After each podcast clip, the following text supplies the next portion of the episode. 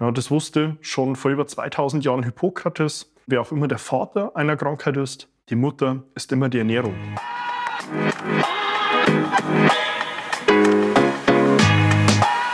Seinen eigenen Körper verstehen und sich dadurch im eigenen Körper wohlfühlen. Und das mit der eigenen Wunschfigur, ganz ohne physische Schmerzen oder mentaler Unzufriedenheit. Wünsche, die dir das ganzheitliche Verständnis über das System Körper mit all seinen Einflussfaktoren ermöglichen kann. Doch wie nehme ich ohne Verzicht und Jojo-Effekt ab? Wie baue ich Muskulatur auf und wie werde ich meine physischen Schmerzen los? Wie schafft man es als vielbeschäftigte Person, seine Performance, Kraft und Ausdauer zu steigern, ohne viel Zeit und Ressourcen zu investieren? Diese Fragen und mehr beantwortet dir der TÜV-zertifizierte Personal Trainer David Bachmeier hier in der Körperkodex. Durch Zusammenarbeit mit über 240 Klienten und seinen eigenen Leidensweg nach der Diagnose Sportinvalide durch Rheuma weiß er genau, an welchen Stellschrauben gedreht werden muss, um auch dich an dein Ziel zu bringen. Bevor es losgeht, noch ein kleiner Hinweis. In diesem Podcast geht es nicht um Krankheit, sondern um Gesundheit. Aus diesem Grund beinhaltet dieser Podcast in keiner Weise eine medizinische Beratung oder ersetzt diese in irgendeiner Weise. Und nun, ohne viele weitere Worte, los geht's!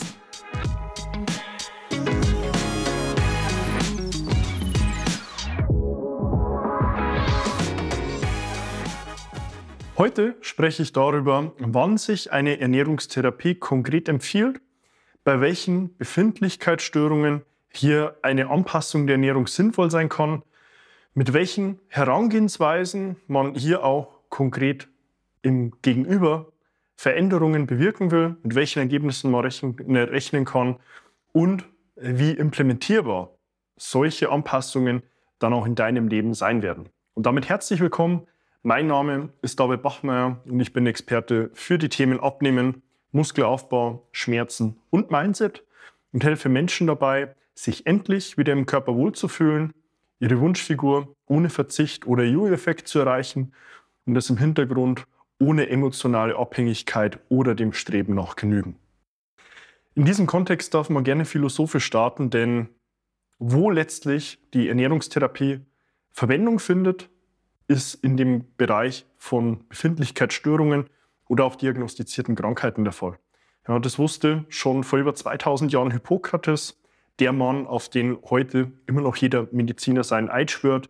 Und zwar wusste er schon, wer auch immer der Vater einer Krankheit ist, die Mutter ist immer die Ernährung. Heißt, der Ursprung von Krankheit als auch Gesundheit ist in häufigen Fällen in der Ernährung zu suchen und auch darin, ja, wie ich eventuell Krankheit in meinem Leben begünstigt habe oder deren Ausprägung und wie ich eventuell auch Gesundheit ganz gezielt durch die Auswahl von bestimmten Lebensmitteln entsprechend verbessern kann. Die Ernährung zählt hierbei zu diesen low-hanging fruits im Englischen, ne, zu Deutsch die tief hängenden Früchte, weil Ernährung ist ein Thema, das 24 Stunden am Tag, sieben Tage die Woche, 365 Tage im Jahr bei jedem von uns ein Thema ist. Ja, anders wird es vielleicht beim Sport, wo ich mir extra ganz gezielt Zeit dafür nehmen muss. Essen bzw. Nahrungsaufnahme ist ohnehin ein Thema. Und dort habe ich dann schon einen Zugangspunkt, der mir ohne groß weitere zeitliche Ressourcen die Möglichkeit bietet, an meiner Situation etwas zu verändern weil dort ist es dann immer auf einer Mikroebene eher die Frage des Wies, als weniger auf einer Makroebene eine Frage, wie finde ich überhaupt Zeit und Ressource dafür, ein gewisses Thema in meinem Leben zu integrieren. Aber letztlich sind wir dann auch hier schon bei einem zweiten Punkt. Dieses Wie, diese Lebensmittelauswahl ist, ist sicherlich in dem ernährungstherapeutischen Ansatz ein sehr wichtiger, weil man hier sowohl auf einer individuellen als auch auf einer generellen Ebene versuchen muss, ein gewisses Verständnis dafür zu schaffen, welche individuellen Themen bringt mein Gegenüber mit, welche eventuellen Einschränkungen, Unverträglichkeiten, Intoleranzen, als auch dann auf einer generellen Ebene, für welche Lebensmittel sind wir als Mensch, als Organismus vielleicht in der Form immer noch nicht wirklich geeignet? Und folglich dann auch, welche generellen Lebensmittelempfehlungen kann man jemandem geben, die es eher sinnhaft wäre, aus der Ernährung rauszunehmen oder auch ganz gezielt zu integrieren. Da sind wir ganz konkret auch bei dem Thema von einer gewissen Entzündungsförderungstendenz oder aber auch einer gewissen entzündungshemmenden Tendenz, ähm, dann auch so ein gewisses generelles Verständnis noch zusätzlich zu schaffen, wo hier Positives und Negatives verborgen liegt. Bei meinem Gegenüber ist häufig ein großer Schmerz, selbst erstmal so diese Frage, was ist überhaupt problematisch? Ja, was bringt überhaupt ein Benefit mit sich? So dieses Fragezeichen von Ernährungsdschungel. Diverseste Meinungen, die kursieren, noch viel mehr, was man im Internet findet. Ja, wenn man auf Amazon Ernährung eingibt, tausende von Seiten Buchvorschlägen, die sich da offenbaren. Und wenn man dann dieser ein oder anderen Empfehlung mal gefolgt ist, dann vielleicht sogar ein gescheiterter Selbstversuch, aus dem man mit Frustration rausgeht, weil man gemerkt hat, hey, ich konnte eigentlich gar nicht die Veränderungen erzielen, die ich mir eigentlich gewünscht hätte. Ähm, das sind häufig so zwei sehr signifikante und sehr häufig auftretende Problemstellungen bei meinem Gegenüber, wenn er in diesem Ernährungskontext dann auch sein Heil sucht, vielleicht auch schon gesucht hat, aber letztlich keine wirklichen Ergebnisse und Resultate erzielen konnte. Häufig ist dann auch ein Thema, dass der Gegenüber nicht ewig in der Küche stehen will, weil er nicht weiß, wie kann ich Lebensmittel so kombinieren, dass am Ende des Tages auch ein gut schmeckendes Rezept dabei rauskommt. Oder aber die Person ist sehr viel unterwegs, sei es auf Kundenbesuchen, bei Lieferantenbesuchen, rein geschäftlich viel auf Reisen, wo man wenig Zeit noch hat, selbstbestimmt zu kochen, die Lebensmittelauswahl zu bestimmen, die Rezepte zu, anzupassen, sondern man ist abhängig von dem, was einem offeriert wird, was man vielleicht auch unterwegs findet. Und man mit gepaart mit dieser Unwissenheit dann häufig von einer riesen Hürde steht, wenn man nicht weiß, was kann ich denn jetzt gezielt zu mir nehmen, worauf kann ich zurückgreifen und was ist eher gut und was ist eher schlecht für mich. Zusätzlich, das sind dann aber eher so unbewusste Themen, weiß der Gegenüber auch nicht darüber Bescheid, dass es auch Unverträglichkeiten gibt und Lebensmittel, die in der Symptomatik erst viel später greifen, weil man häufig in der Retrospektive eher heute, tagesaktuell oder vielleicht noch ein, zwei Tage in die Vergangenheit blickt und dann sieht, hey, was habe ich denn da zu mir genommen? und daraus versucht, einen Rückschluss zu bilden, wenn man es denn überhaupt tut, zu was habe ich denn gestern, heute oder vielleicht noch vorgestern gegessen, aber nie, was habe ich denn zwei bis vier Tage vorher gegessen, weil auch dafür gibt es Themen, die letztlich signifikante Symptomatiken mit sich bringen können. Und wenn man diese Unwissenheit dazu noch vorhanden hat, stochert man auch da häufig im Dunkeln und im Nebel, wenn man nicht weiß, welche Lebensmittel waren es denn jetzt konkret, wenn man letztlich in dem falschen Zeitraum sucht. Bei den erfolglosen Selbstversuchen ist häufig das Problem, dass der Gegenüber über die einzelnen Entzündungsförderer gar nicht Bescheid weiß. Ja, dass es sowohl individuelle als auch generelle gibt und wo die letztlich auch zu finden sind. Ja, das bringt dann schon den zweiten Punkt mit sich. Diese Lebensmittelauswahl ist am meisten aber ein Bauchgefühl. Also da ist jetzt nicht wirklich was mit Substanz und Beständigkeit und Eigenerfahrung dahinter, sondern vielmehr von außen Impulse, die man integriert hat, testweise und dann vielleicht sogar enttäuscht war, wenn es in der Form nicht funktioniert hat. Wenn man dann nicht viel Zeit in der Küche verbringen will, dann ist ein ganz großes Thema weniger Ausgefallenheit, aber mehr Einfachheit. Also Einfachheit schlägt dort immer Ausgefallenheit, vor allem in dem Bezug von Montag bis Freitag. Wenn man einen sehr eng getakteten Alltag hat, ist hier sicherlich Einfachheit und vielleicht sogar auch Pragmatismus das Mittel der Wahl, um diese Ernährung auch wirklich implementierbar zu behalten und sich nicht in Dingen zu verlieren. Ebenso auch bei der Lebensmittelauswahl Dinge zu integrieren, die man auf einer beständigen Art und Weise auch integrieren kann, ohne groß Variation haben zu müssen. Und am Ende der Woche vielleicht noch zu sehen, ich habe XY Lebensmittel noch im Kühlschrank, die ich dann verarbeiten muss. Was mache ich denn jetzt? Wenn ich da eine gewisse vereinfachte Lebensmittelauswahl habe, dann macht es da auch erfahrungsgemäß den Alltag sehr, sehr viel leichter. Ja, und zu den Symptomen, die jetzt nicht unbedingt kurzfristig, sondern eher langfristig zutage treten, gilt es erstmal zu verstehen, dass auf einer individuellen Art und Weise es hier Lebensmittelunverträglichkeiten gibt, die in einem gewissen Marker zwei bis vier Tage später zutage treten. Ja, hier ist man dann letztlich bei den Immunglobulinmarkern. Einer davon ist ein IgE, der zweite ein IgG4-Wert. Die Terme sind jetzt auch gar nicht groß wichtig. Aber bei dem zweitgenannten herrscht eine Symptomatik oder tritt eine solche häufig erst zwei bis vier Tage nach der Nahrungsaufnahme auf. Und wenn ich das nicht weiß, dann stoche ich da häufig erstmal im Dunkeln und blicke in den falschen Zeitraum hinein ohne dann wirklich zu wissen, es auch Lebensmittel gibt, die zwei bis vier Tage vorher, wenn ich sie zu mir nehme, dann auch eine Symptomatik mit sich bringen. Das kann man ganz einfach testen. Ja, dazu gibt es Eigentests, die man sich auch online bestellen kann. Da kommt letztlich ein Paket dann bei einem an. Man muss sich nur noch mit einer Lanzette in den Finger pieksen, ähnlich wie, die, wie es Diabetiker tun, um den Blutzucker zu messen. Bringt drei Tropfen Blut auf eine Trockenblutkarte, schickt das Ganze in einem vorfrankierten Umschlag mit QR-Code ein man bekommt dann am Ende des Tages per App eine Auswertung zu über 50 Lebensmittelgruppen, diesen beiden Entzündungsmarkern und kann dann sehen, okay, welche Lebensmittel haben wirklich Signifikanz mal in eine engere Beobachtung zu rücken. Ja. Heißt, sie konkret mal zu reduzieren oder vielleicht so komplett rauszunehmen um dann zu sehen, wie sich die subjektive Wahrnehmung, subjektive Befinden, Leistungsfähigkeit, Wohlbefinden verändert, ohne wirklich da im Nebel zu stochern. Ich arbeite dazu im Hintergrund schon seit fünf Jahren mit Seroscreen. Das ist einer von vielen Anbietern.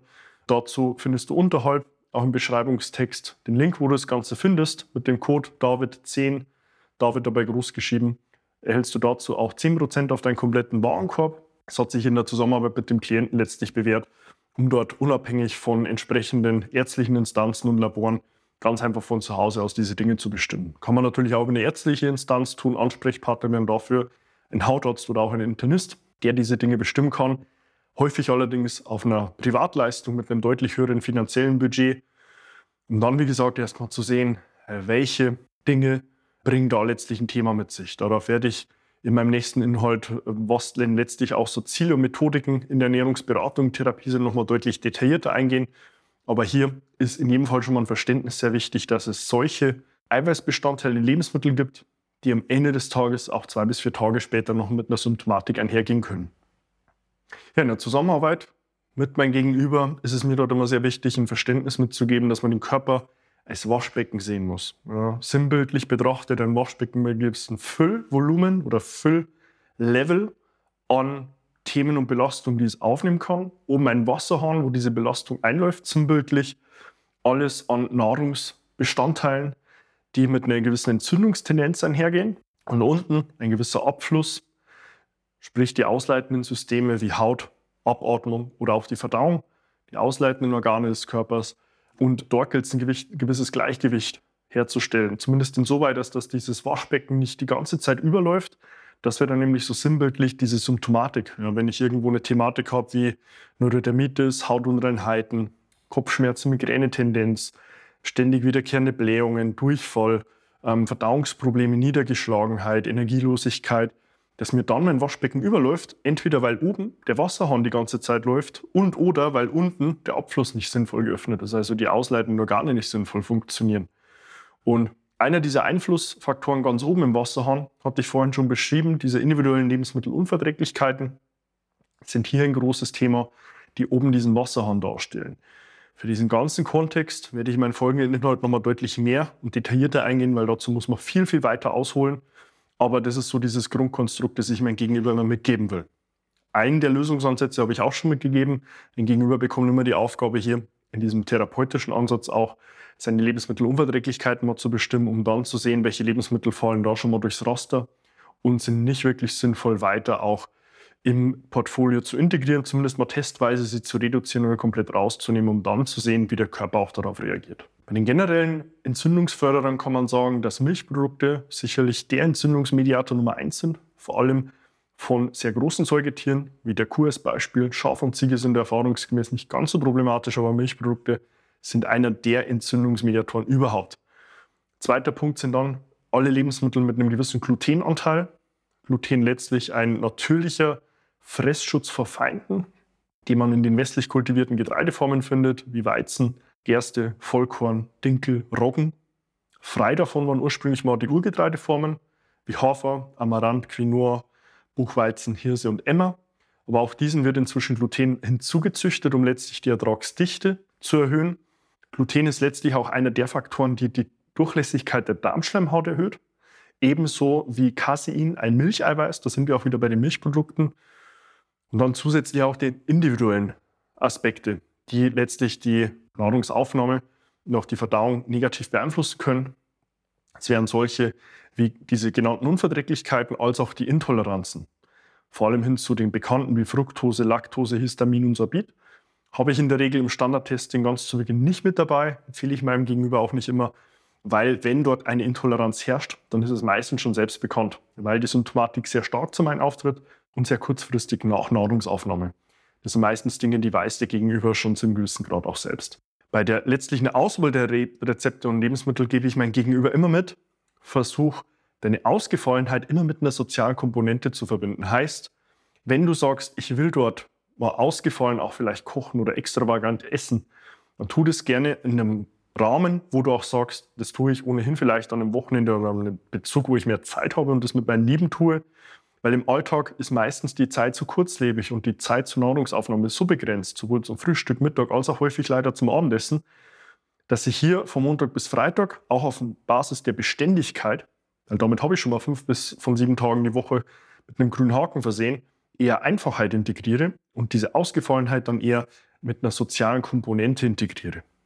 Zu guter Letzt gebe ich mein Gegenüber auch immer mit, versuch dich auf deine generellen als auch auf deine individuellen Ernährungsaspekte zu konzentrieren, konkret in der Lebensmittelauswahl solche, die es eher zum einen gilt, die es eher zu integrieren gilt, als dann auf einer individuellen Ebene sich anzusehen gilt, welchen Einfluss haben die denn nun ganz konkret auf meinen Organismus und meinen Körper.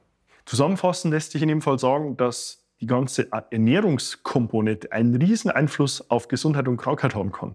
Ich habe es am sehr eigenen Leib erlebt mit meiner Diagnose Rheuma und Sportinvalide. Ende 2017 stand ich damals auch vor einer scheinbar unlösbaren Aufgabe, weil die ganzen klassischen medizinischen Ansätze hatte ich ausgekostet. Ich war medizinisch austherapiert.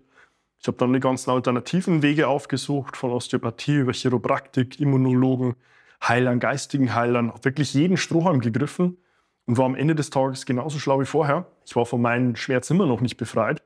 Ich war immer noch auf einer sehr hohen Dosis von Akoxia eingestellt, also letztlich der obersten, letzten Stufe von den nicht steroidalen Antirheumatika, bevor man dann auf die Immunsuppressiva geht, die das Immunsystem komplett runterfahren, wenn man nicht weiß, warum der Körper sich scheinbar selbst angreift.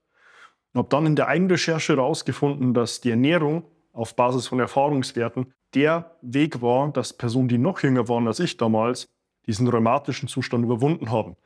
Und durch die Anpassung meiner eigenen Ernährung habe ich es damals dann auch geschafft, diesen Zustand von Rheuma zu überwinden, entgegen der Diagnose Sportinvalide für den Rest meines Lebens zu sein, heute so fit sein zu dürfen, wie ich sonst noch nie war. Und damit kann ich dir auch nur Hoffnung geben, wenn du hier eine Missbefindlichkeit in deinem Leben hast, eine Befindlichkeitsstörung, vielleicht sogar eine diagnostizierte Krankheit, sieh dir gerne nochmal die Ernährung an, weil auch darin kann ein sehr großer Teil von Problematik und damit aber letztlich auch Lösung verborgen sein.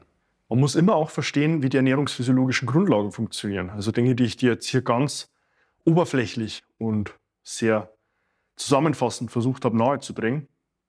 Wenn ich darüber kein Verständnis habe, das wird letztlich bei jedem Thema hier der Fall sein, ich nicht weiß, welche Einflussfaktoren auf meinen Körper herrschen, dann habe ich letztlich ein Problem dabei, die Intervention auch sinnvoll abzuleiten und auch anzupassen, zu beobachten und zu verstehen, an welchen Stellschrauben ich drehen kann. Und sei mir bitte nicht ungeduldig, weil Dein Körper hat in einzelnen Strukturen unterschiedliche Erneuerungszyklen. Ja, du bist ein sich erneuerndes Kontinuum. Ja, du bildest dich fortlaufend neu, deine Zellen bilden sich fortlaufend neu. Du hast ganz grob alle 30 Tage eine komplett neue Haut, ungefähr alle 35 Tage eine komplett neue Leber.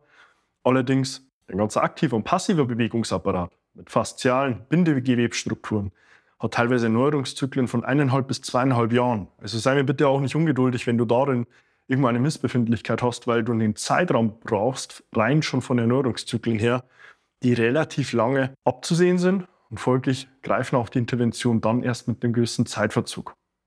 Wenn du nun sagst, hey, ich erkenne mich in diesen Themen, ich will das angehen, ich habe es vielleicht auch schon selbst versucht, aber ich konnte bis dato keine sinnvollen Erfolge erzielen, dann kannst du dich da gerne auch an mich wenden. Du kannst dir auf meiner Homepage davidbachmeier.com dein kostenloses Erstgespräch zu deinem Wunschtermin buchen wo wir uns gemeinsam ansehen werden, wo du aktuell stehst, wo deine Problemstellungen liegen, was deine Zielsetzungen sind und ob und wie wir dir ganz konkret weiterhelfen können, sodass du dich dann auch endlich wieder in deinem Körper wohlfühlst. Dazu findest du unterhalb im Beschreibungstext dann auch nochmal den zugehörigen Link und die Möglichkeit. Und folge mir auch gerne auf Instagram und auch dort die Möglichkeit, mir privat eine Nachricht zu schreiben, wo wir uns gemeinsam dann auch ansehen werden, welche Fragen bei dir vielleicht zu diesem Thema explizit als auch zu allen anderen Teilbereichen der Physis noch herrschen, um auch dort deine letzten Fragezeichen dann auch nochmal zu klären und deinen Themen Zeit und Raum geben zu dürfen. Dahingehend freue ich mich schon, dich in meinen nächsten Inhalten begrüßen zu dürfen. Wünsche dir damit vorab schon mal sehr viel Spaß und wünsche dir bis dahin wie immer nur das Beste. Bis dahin, dein David.